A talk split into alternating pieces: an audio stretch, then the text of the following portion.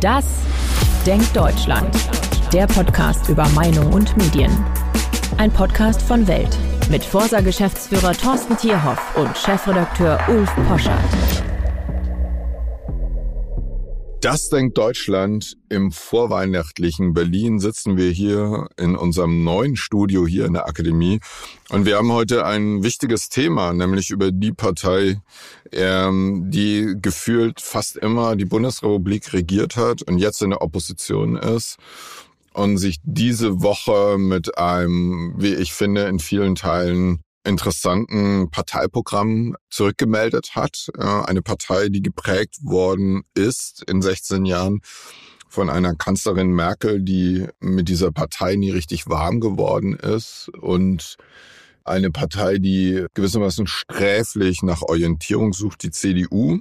Und wir können einsteigen mit der aktuellen Forsa-Umfrage. Ja, das aktuelle RTL-NTV-Trendbarometer äh, sieht die äh, CDU in dieser Woche bei 31 Prozent. Und wenn man es mal in die Relation setzt äh, zur regierenden Ampelkoalition, SPD, Grüne und FDP zusammengerechnet, haben gerade einen Prozentpunkt mehr als die Union. Also müsste man im Grunde genommen zu dem Ergebnis kommen, äh, dass die Union ja offensichtlich auch von der Schwäche der Bundesregierung profitiert. Ähm, und auch da haben wir ja gerade in dieser Woche Zahlen gesehen, dass das Vertrauen in die gesamte Ministerriege mit einer einzigen Ausnahme, Boris Pistorius, so muss man es äh, fast sagen, einfach auf dem Tiefpunkt angelandet ist, allen voran der Bundeskanzler dem viele, viele einfach nicht zutrauen, in Anbetracht der aktuellen Haushaltsmisere für das Amt geeignet zu sein. Ja, ich glaube, die großen Erschütterungen, die tektonischen bei den Umfragewerten, ich bin ja groß geworden eigentlich mit den Volksparteien. Das sind die Parteien, die um die 40 Prozent kämpfen. Ne? Das ist für uns Generation X-Vertreter. Das war Volkspartei war man eigentlich, wenn man 40 plus hatte. Es gab zwei Parteien und der Rest wurde dann an die FDP äh, vergeben und äh, später kamen dann nochmal die Grünen dazu. Ein paar versprengte äh, Rechtsradikale gab es auch immer im Laufe äh, der Geschichte der Republik. Aber es war in der Tat so, die beiden großen Volksparteien, SPD und Union, die Schwesterparteien lagen so um die 40 Prozent. Genau. Merkel hat ja bemerkenswerterweise 2013 nochmal eine 40 plus geholt. Das hat sie, da hat sie einfach so, wie es ihre Strategie war, die FDP, die leider dumm genug war, alle Fehler zu machen, die man in einer Koalition mit jemand wie Merkel machen kann. Da hat sie einfach die FDP hops genommen und danach hat sie, das hat Robin immer so schön beschrieben, sie hat einfach immer ihre Koalitions Partner ausgesaugt. Sie hat ihnen nicht das Schwarze unter den Fingernägeln gegönnt. Jetzt ist die CDU endlich mit jemandem ausgestattet als Parteichef, der nicht traurig ist in einer Partei wie der CDU oder melancholisch oder distanziert ist, nicht sozusagen distanziert dieser Partei gegenübersteht, sondern sein Leben lang ein sehr überzeugter Unionist war, Friedrich Merz die Kritik an Merz, gerade aus dem Merkel-Lager, aber natürlich auch insbesondere aus dem journalistischen Lager. Ähm, es war ja so, ich habe es schon oft geschrieben, der beste Spruch über die Merkel-Jahre am Ende waren ja, am Ende hat sie noch die Grünen und die Journalisten, das waren so ihre loyalsten Truppen. Und der März wird ja zum Popanz in jeder Talkshow gemacht, wo er nicht drin sitzt. Und, und man muss sagen, wenn man die Zahlen sieht, die ihr da ermittelt habt, würde eine CDU-CS geführte Regierung die derzeitige Krise besser bewältigen und dann auch natürlich eine mit Friedrich Merz geführte Bundesregierung, dann muss man sagen, sind die 27 Prozent, die sagen ja, noch überschaubar. Finde ich aber, dass sich das ja verbessert hat von 23 auf 27 Prozent. Also wenn ich mathematisch einigermaßen unscharf bin, roundabout 20 Prozent Zunahme. Aber die Zahlen sind schlecht. Finde aber angesichts der kompletten medialen Schieflage, was die Berichterstattung über März und weite Teile der Union äh, betrifft, etwas, was man, glaube ich, so ganz gut erklären kann. Ja, aber man muss es ja, glaube ich, auch immer ins Verhältnis setzen zur aktuellen Situation der Bundesregierung. Der Bundesregierung wird ja schon das ganze Jahr über, seitdem diese Krisen, Krise auf Krise folgt, wird der Bundesregierung ja sehr, sehr wenig zugetraut. Das Vertrauen jagt einen Tiefpunkt, jagt den nächsten.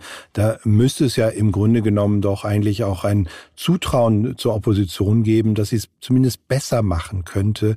Es ist ja gar nicht die Frage, können sie es gut machen, sondern können sie es zumindest besser machen als die Ampelkoalition. Und da glaube ich, ist das gerade mal ein Viertel dieser Meinung ist der Bevölkerung, ist das mit Sicherheit kein überzeugender Wert.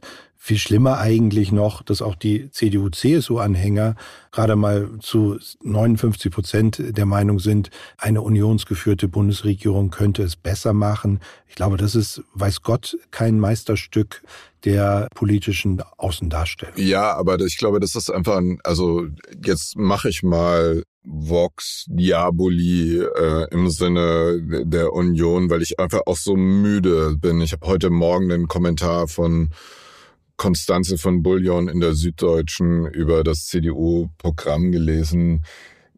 Das ist so grotesk, wie so ein Teil und ein Großteil der medialen Wirklichkeit hm, komplett an dem, was wir jetzt das ganze Jahr als Umfragen aus der Bevölkerung, Stichwort Migration, Stichwort Bildung, Stichwort Steuern, Stichwort Bürgergeld, Stichwort Außenpolitik, also so die die also ungnädiger, als man in den vergangenen fünf Jahren mit jemandem wie Friedrich Merz umgegangen ist. Äh, Robin hat das am Sonntag sehr schön bei Radio 1 in der Diskussion gesagt. Er, er kann diese, ihr steht die Brandmauer noch. Dieses Wort alleine. Wenn sie wo steht, steht sie in der CDU und die SPD radikalisiert sich auf ihrem Parteitag nach links, hat 0,0 Brandmauern gegen links, 0,0 Brandmauern gegen ähm, äh, alle möglichen Extreme, die halt nicht rechts sind. Und diese Diskussion wird geführt und Robin hat dann, kann ich nur den äh, viel moderateren Robin Alexander zitieren, er hat gesagt, es ist wie im Kaschballtheater. Man macht das böse Krokodil da macht man Friedrich Merz draus. Rezo macht, zerstört die CDU. Und wir haben Maximilian Krah, wir haben Bernd Höcke, wir haben Alexander Gauland, wir haben Alice Weitel, wir haben all das. Und die Medien und der ganze kulturelle Komplex hilft der AfD und den Rezos dieser Welt, die Zerstörung der Union, das ist nämlich das Projekt, sozusagen in irgendeiner Form zu betreiben.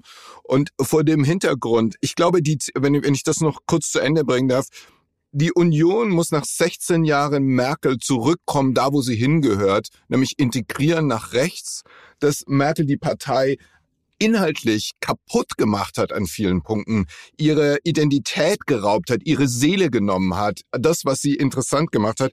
Merz ist jetzt damit konfrontiert, zusammen mit Linnemann das zu rekonstruieren und gleichzeitig die viel weicheren, ich meine, so ein Interview mit Daniel Günther, das wird keinen einzigen AfD-Wähler zurück zur Union holen. Und damit zementiert man den Niedergang der Union und stärkt die AfD. Und, und deswegen so, Mag so sein, ich finde es eine Momentaufnahme, die, es geht in die richtige Richtung und ich kann einfach nicht einstimmen in diesen Chor, dessen der, der Merz und Linnemann und die CDU sozusagen so schlecht redet. Ich, ich glaube, an einer Stelle äh, muss man zustimmen. Das ist nämlich tatsächlich die Frage, wie haben sich die Problem, ähm, Prioritäten der Deutschen im Laufe des Jahres äh, verschoben. Und das, was wir sehen, ist äh, das, was du in der Tat sagst. Ähm, beispielsweise das Thema wie Zuwanderung Ausländer hat sich in der Problemwahrnehmung der Deutschen verdoppelt ähm, in der Zeit. Es ist gar nicht so ein aktuelles Thema. Also Themenradar sehen wir das Thema gar nicht so stark. Aber bei den, bei der Frage nach, was sind die größten Probleme in Deutschland, die angegangen werden müssen, sagen uns Ende des Jahres 31 Prozent das Thema Zuwanderung Ausländer ist natürlich ein großes großes Problem, wo wir Lösungen für in Deutschland haben müssen. Übrigens noch hinter dem Problem der Bundesregierung. Also das ist definitiv ein Problem, was die Deutschen heute ähm, wahrnehmen, sagen, die Art und Weise, wie die Bundesregierung uns durch die Zeit führt, ist ein großes Thema. Allen voran. Und da äh, zergliedert sich in ein paar Unterkategorien. Ist es natürlich sind es aber natürlich die ökonomischen Probleme also die ökonomische Lage insgesamt Inflation das Thema soziales Gefälle. Letzten Endes auch die Energieversorgung ist ja ein ökonomisches äh, Thema. Das sind die wichtigsten Themen die die Deutschen nennen. Und es sind im Grunde genommen alles Themen wo eine konservative Partei punkten müsste. Ja aber es ist konservativ aber da ist das Stichwort was ist an Henrik Wüst konservativ? Was ist an den Leuten konservativ, die keine Chance ungenutzt lassen, um sich sozusagen äh, links der Mitte irgendwie sozusagen Applaus geben zu lassen. Ich will jetzt gar nicht von so ähm, Vögeln wie Herrn Polenz auf Twitter sprechen, der einfach eins zu eins übergelaufen ist. Ich glaube, dass wir, wenn du dir die Karte des Landes anguckst im Augenblick, Direktmandate. Der Westen ist schwarz, der Osten ist blau. Und dann gibt's noch fünf, sechs kleine Einsprengsel von SPD und Grünen. That's it. Und es gibt so viele Leute aus der Union, die mir erzählen, die erreichen, also eher die klar Merz, Linnemann, klar konturierten Unionisten, die halten, auch wenn sie in Ostdeutschland reden halten, großen Applaus. Und dann steht der Erste auf und sagt, alles, was Sie sagen, Herr XY, Frau XY stimmt? Können Sie ausschließen, dass Sie nach einer Wahl mit den Grünen koalieren? Und wenn Sie es nicht ausschließen können, wähle ich die AfD. So. Und wirklich, wir, wir führen, und es ist ja geprägt in den ganzen Debatten, die Talkshows.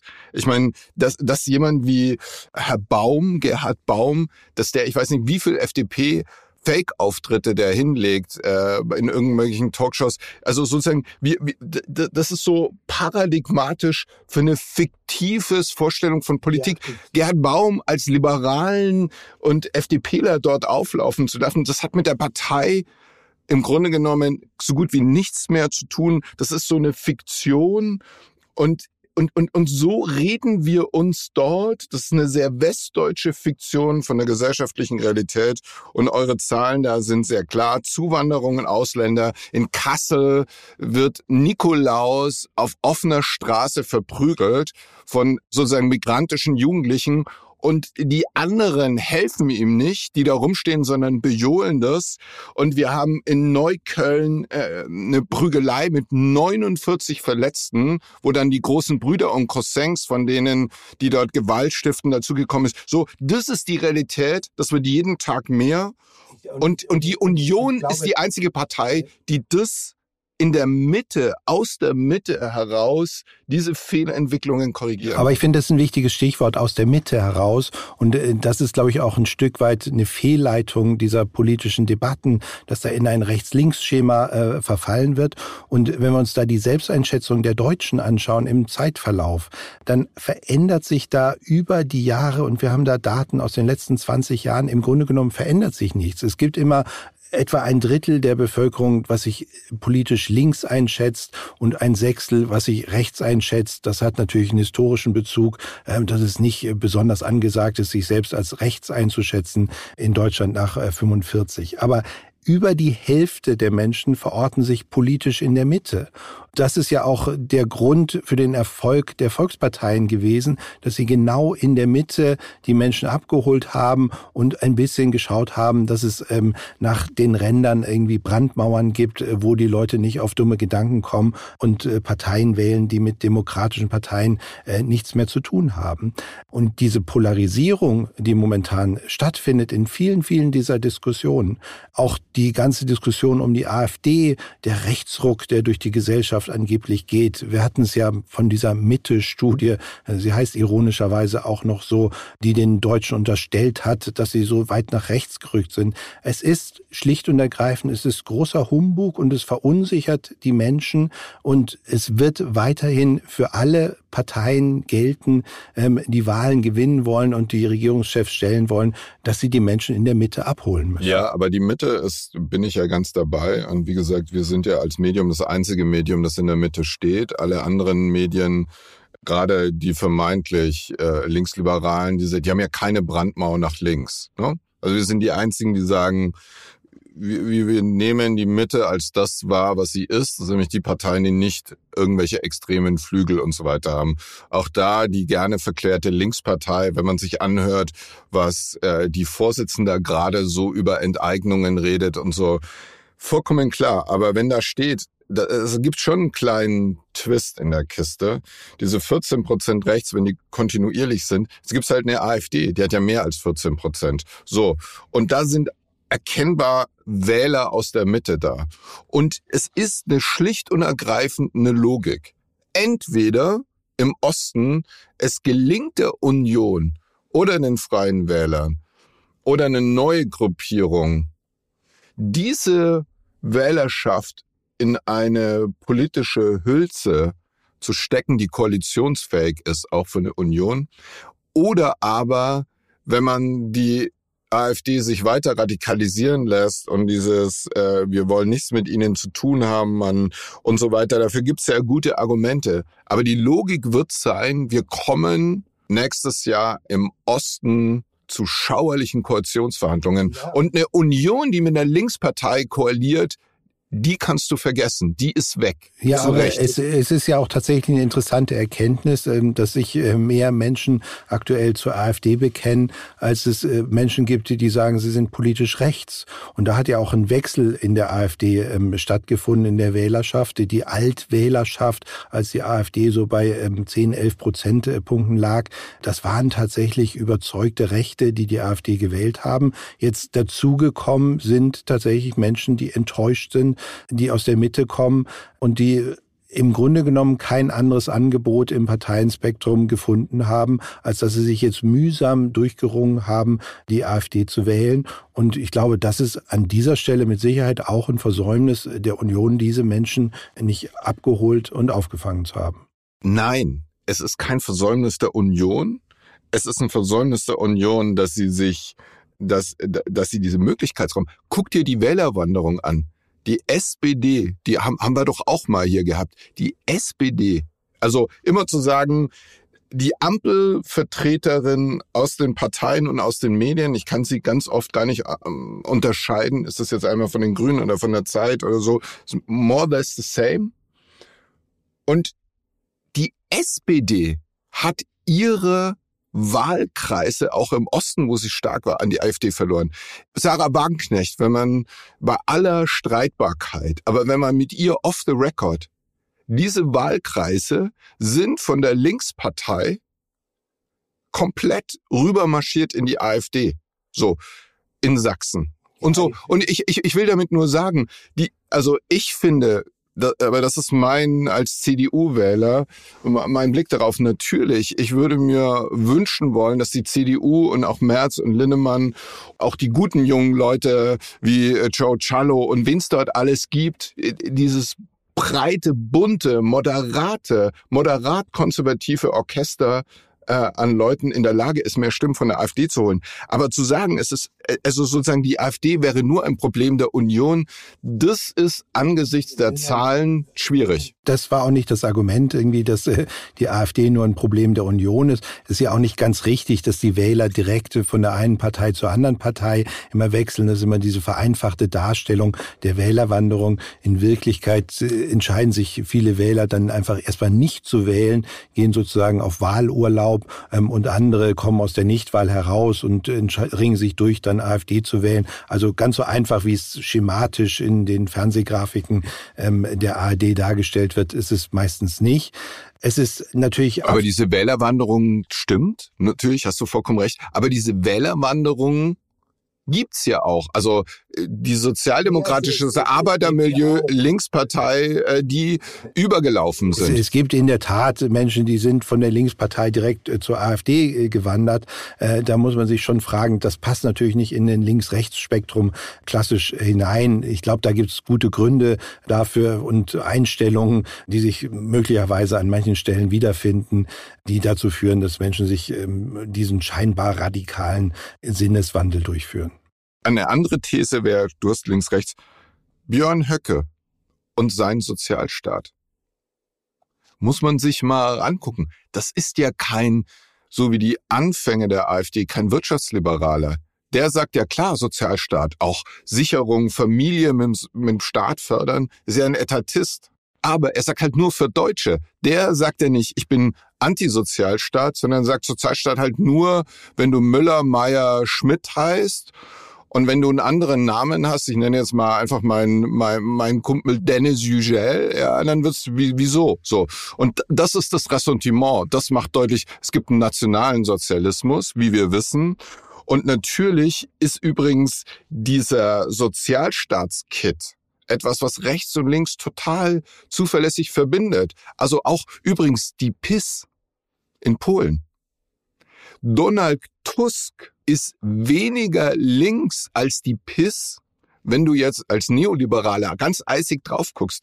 Die Wahlerfolge der PIS sind die einer ganz starken Sozialstaatspartei ja, ja. pro Polen. Also ich will nur sagen, da, da gibt's für mich als Liberalen links und rechts, dieses Bond ist krass. Donald Tusk ist wirtschaftspolitisch konservativer als die PIS? Äh, es, es gibt erstaunlich, man könnte auch sagen, erschreckende Gemeinsamkeiten an den Rändern, gerade was äh, das Protektionistische, das äh, Sozialstaatliche anbelangt. Also ich glaube, ähm, das ist mit Sicherheit ein ganz, ganz spannendes Thema, ähm, was jetzt ähm, aber hier vielleicht ein bisschen zu weit nochmal genau. von der Union Wir müssen mal über Friedrich Merz reden und seine bescheidenen Zahlen, Zufriedenheit mit der Arbeit des Oppositionsführers. Nur 26 Prozent sind zufrieden, nur 46 Prozent der CDU-CSU-Wähler. Für mich als äh, auch überzeugten Schwarz-Gelben, man muss ja immer bekenntnishaft äh, offenlegen, wie man die Sachen so sieht, äh, sieht man auch, dass er eigentlich nach der CDU fast so gut bei den FDP-Wählern ankommt,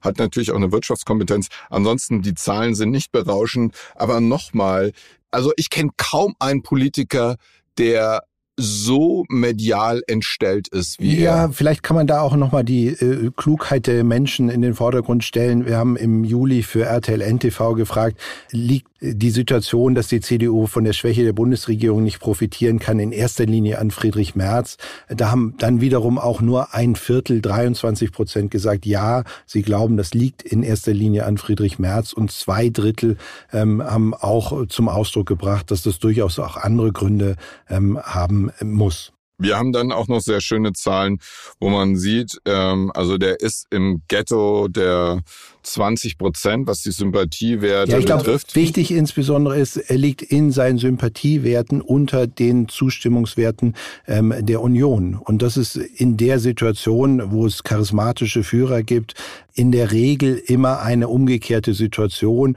Also es gibt immer diesen äh, Vorsitzenden Bonus oder den Kanzlerbonus.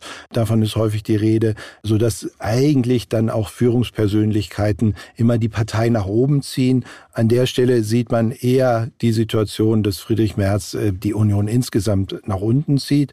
Und insbesondere, wenn man es auch nochmal vergleicht, die Frage, ähm, wir stellen ja regelmäßig nicht nur die Frage nach der Bundestagswahlabsicht, sondern fragen eben auch in den Ländern nach der jeweiligen Landtagswahlabsicht. Und da sieht man eben in den Ländern, in denen die CDU die Ministerpräsidenten stellt, allen voran Schleswig-Holstein, Bayern, äh, die CSU, NRW, Hessen, das sind Länder, wo der Abstand zwischen dem Landtagswahlergebnis zum Bundestags, äh, zur Bundestagswahlabsicht der CDU deutlich gegeben ist. Also die CDU-CSU würde in den Bundesländern mit den Ministerpräsidenten, die da als Landesväter auftreten, durchaus besser abschneiden als die Bundes-CDU in den jeweiligen Ländern. Ja, sehr schöne Zahlen. Sieht auch, da geht noch was. Ähm, Eigenschaftsprofile von Merz, Scholz, Habeck und Lindner. Ähm, redet verständlich. Ähm, da liegen die ähm, eigentlich alle so auf äh, wenig berauschenden Zahlen. Aber da kriegt Merz eigentlich seine besten Punkte.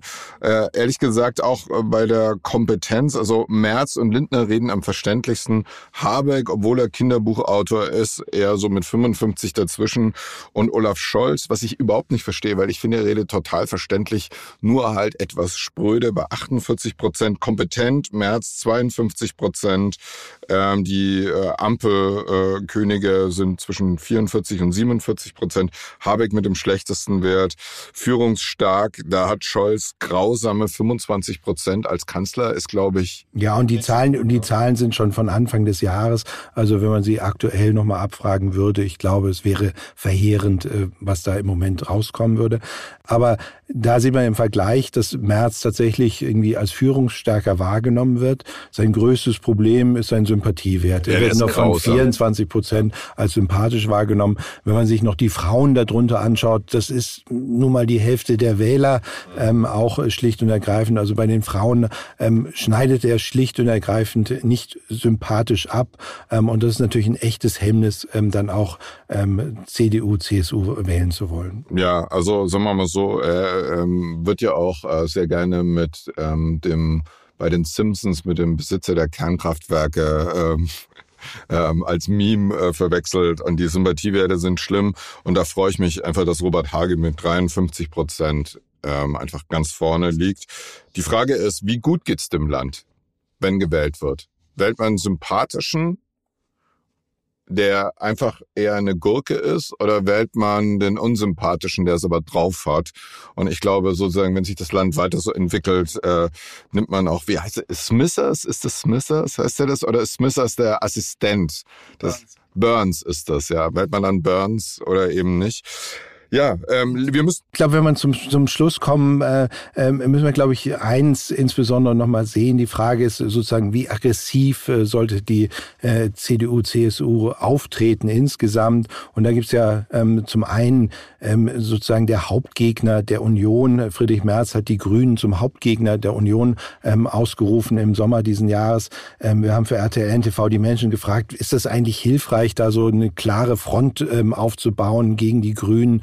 Ähm, und das äh, grünen Bashing, ist ja, glaube ich, ein ähnliches Bashing, ähm, was da auch äh, stattfindet in, in vielerlei Berichterstattung. Ähm, und da haben auch nur ein Drittel etwa der Menschen gesagt, das ist eher nützlich und 57 Prozent ähm, haben uns äh, gesagt, nein, sie glauben, es wird der CDU auch eher schaden, ähm, wenn man da ähm, auf die äh, Grünen permanent nur draufhaut. Und noch eine ganz andere Frage, die ich ganz interessant finde, schon etwas länger her, ähm, aus dem September ähm, des letzten Jahres, die Frage, wie sollte sich die CDU, CSU eigentlich im Bundestag verhalten? Sollte sie sich da klar von der Regierung abgrenzen und die Regierung attackieren? Oder gibt es eher die Sehnsucht danach, ähm, einfach nach gemeinsamen Lösungen in den Krisen zu suchen? Und ganze 83 Prozent ähm, haben uns gesagt, nein, sie finden es richtig, wenn Union, ähm, also die Opposition und die Regierung gemeinsam ähm, nach Lösungen für die Probleme in Deutschland suchen. Genau, das macht die Union ja gewissermaßen vorbildlich, wenn man Deutschlandpaktvorschläge, äh, Migrationsthematik gemeinsam diese Vorschläge hat die Union immer und immer wieder gemacht. Äh, äh, ich glaube, sie ist die konstruktivste Opposition, die man sich denken kann. Ähm, trotzdem muss ja beides richtig sein. In einer Ampelkoalition, die im Augenblick so regiert, wie sie regiert, ähm, braucht man auch eine scharfe Opposition, gleichzeitig immer wieder auf, auf die auf die Regierung zugehen, macht ja Merz auch ganz bewusst. Äh, äh, Jens Spahn, äh, die anderen ja sowieso im Bundesrat passiert das einfach durch die Koalition, die vielen schwarz-grünen Koalitionen oder grün-schwarzen Koalitionen, die wir haben. Und natürlich ist es Quark zu sagen, die Grünen sind der Hauptgegner, weil äh, die Grünen sind jetzt bei 13 Prozent. Ich glaube, da ist nichts mehr zu holen. Das sind die 13 Prozent, die werden immer Grün wählen da, äh, die haben sich selbst entzaubert. Ich glaube, das wirklich, also Demokratie theoretisch, und du weißt ja, ich bin ja ein großer Fan von Vox Populi und so, aber diese, diese idyllische Sehnsucht der Deutschen, ja, vertragt euch euch alles wieder, passt irgendwann nicht mehr zu den harten, harten, harten Entscheidungen, die wir treffen müssen, um zukunftsfähig zu sein.